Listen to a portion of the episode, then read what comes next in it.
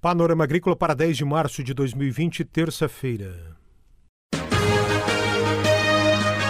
A EPAGRE e a Secretaria de Estado da Agricultura e da Pesca apresentam Panorama Agrícola, programa produzido pela Empresa de Pesquisa Agropecuária e Extensão Rural de Santa Catarina.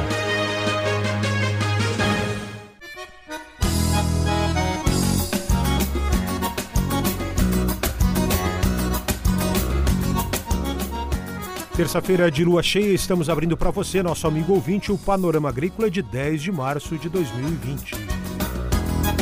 Na mesa de som está o Eduardo Maier. A apresentação do programa é de Mauro Moirer e o ditado de hoje é: Quem ri por último tem raciocínio lento.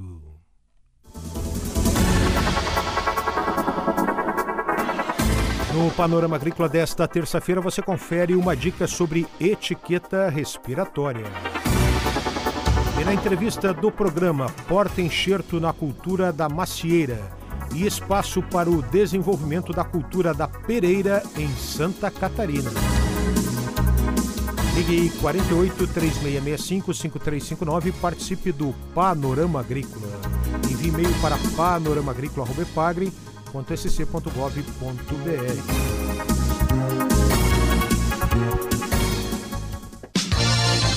Dica do dia. Tenha por hábito proceder com a etiqueta respiratória. Cubra boca e nariz ao tossir e espirrar. Pode ser com braço, lenço de papel ou máscara em casos extremos. Confira a entrevista de hoje. A pesquisadora Mariúcia de Martim, da Estação Experimental da Ipagre de São Joaquim, é a nossa entrevistada de hoje aqui no Panorama Agrícola. Ela fala sobre porta-enxertos na cultura da macieira. A nossa estação, então, ela foi uma estação que tratou a respeito de novas alternativas de porta-enxertos para os produtores né, da Serra Catarinense na cultura da macieira. Na nossa estação, junto comigo, estavam também o Miguel Rocco, que tem muita experiência na cultura da macieira, trabalha com a gente na Ipagre já há muitos anos, e também o nosso colega Tiago, representando a Agromilora, que é a nossa grande parceira nesses trabalhos. Então, assim, hoje a gente tem uma. A, a cultura da macieira, hoje nós utilizamos predominantemente três porta-enxertos, que são o M9, o Maruba e o Maruba com interenxerto de M9, né? São basicamente essas três opções que são utilizadas. Mas ao longo dos últimos anos têm surgido novas alternativas, né, para os fruticultores.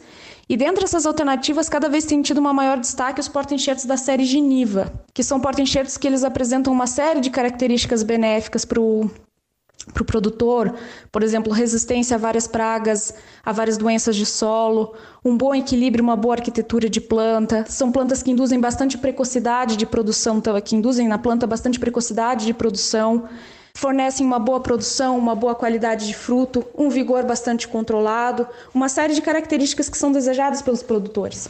Então, nesse dia de campo, nós podemos mostrar uma área experimental que, nós, que foi implantada em 2017.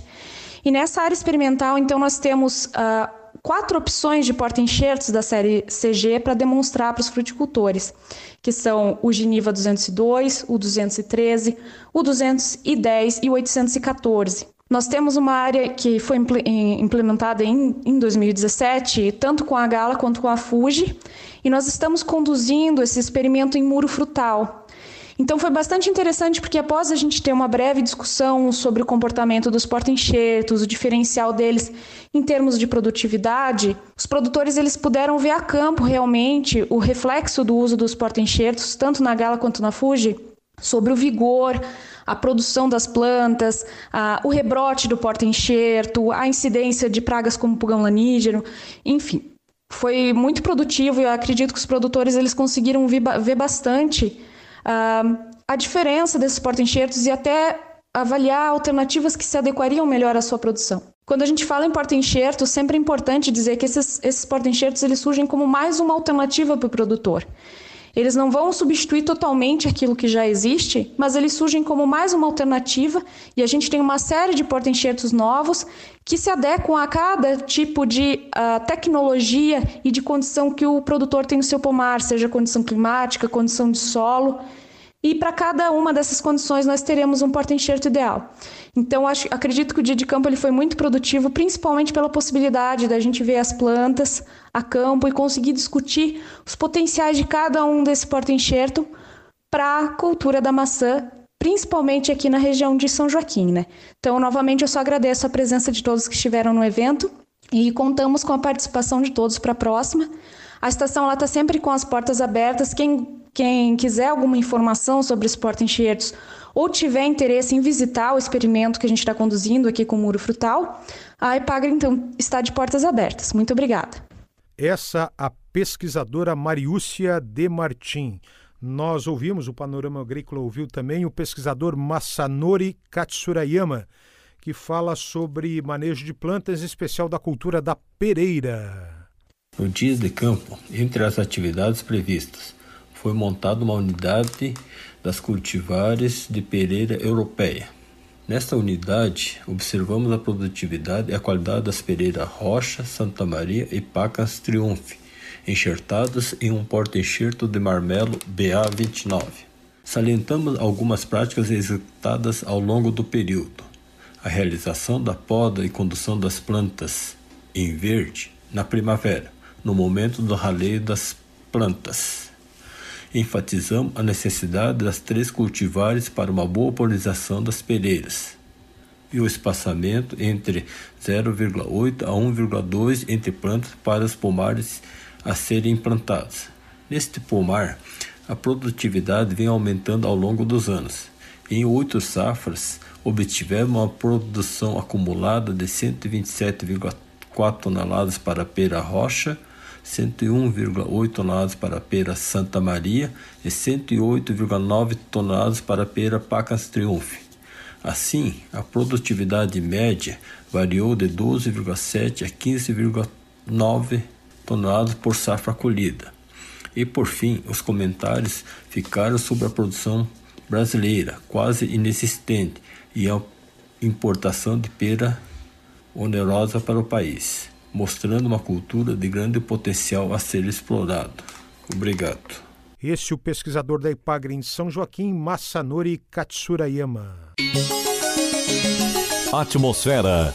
Estudos e projetos da Ipagre Ciran. Previsão do clima para o outono, que tem início no dia 20 de março, uma sexta-feira.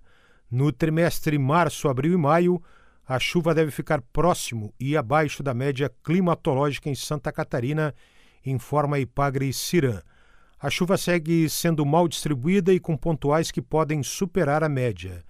Nessa época do ano, os maiores volumes de chuva se concentram no litoral catarinense.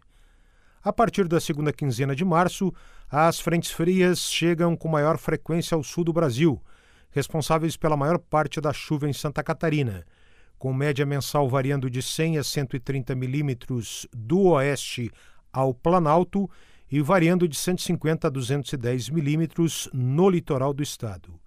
Em abril e maio, a chuva diminui ainda mais e a média mensal fica em torno de 100 a 170 milímetros em Santa Catarina. Neste trimestre, a temperatura vai estar próxima e acima da média climatológica no estado. No fim do verão e início do outono, massas de ar quente podem gerar dias seguidos, com temperatura elevada, dias quentes e úmidos. No fim de março e em abril chegam as primeiras massas de ar frio, com temperatura baixa, formação de geada e nevoeiros em algumas localidades, sobretudo no Planalto Sul. Em maio, as massas de frio passam a ser mais intensas, com temperaturas mais baixas e a formação de geada mais ampla, atingindo mais regiões do estado mas também, no mês de maio, são comuns dias consecutivos com temperatura elevada, acima de 30 graus centígrados, que podem ocorrer no outono, especialmente no mês de maio. Em outono ocorrem com frequência dias com maior amplitude térmica, que é a diferença grande que existe entre as temperaturas mínima e máxima no mesmo dia. A EPAGRE e a Secretaria de Estado da Agricultura e da Pesca apresentaram Panorama Agrícola, programa produzido pela Empresa de Pesquisa Agropecuária e Extensão Rural de Santa Catarina.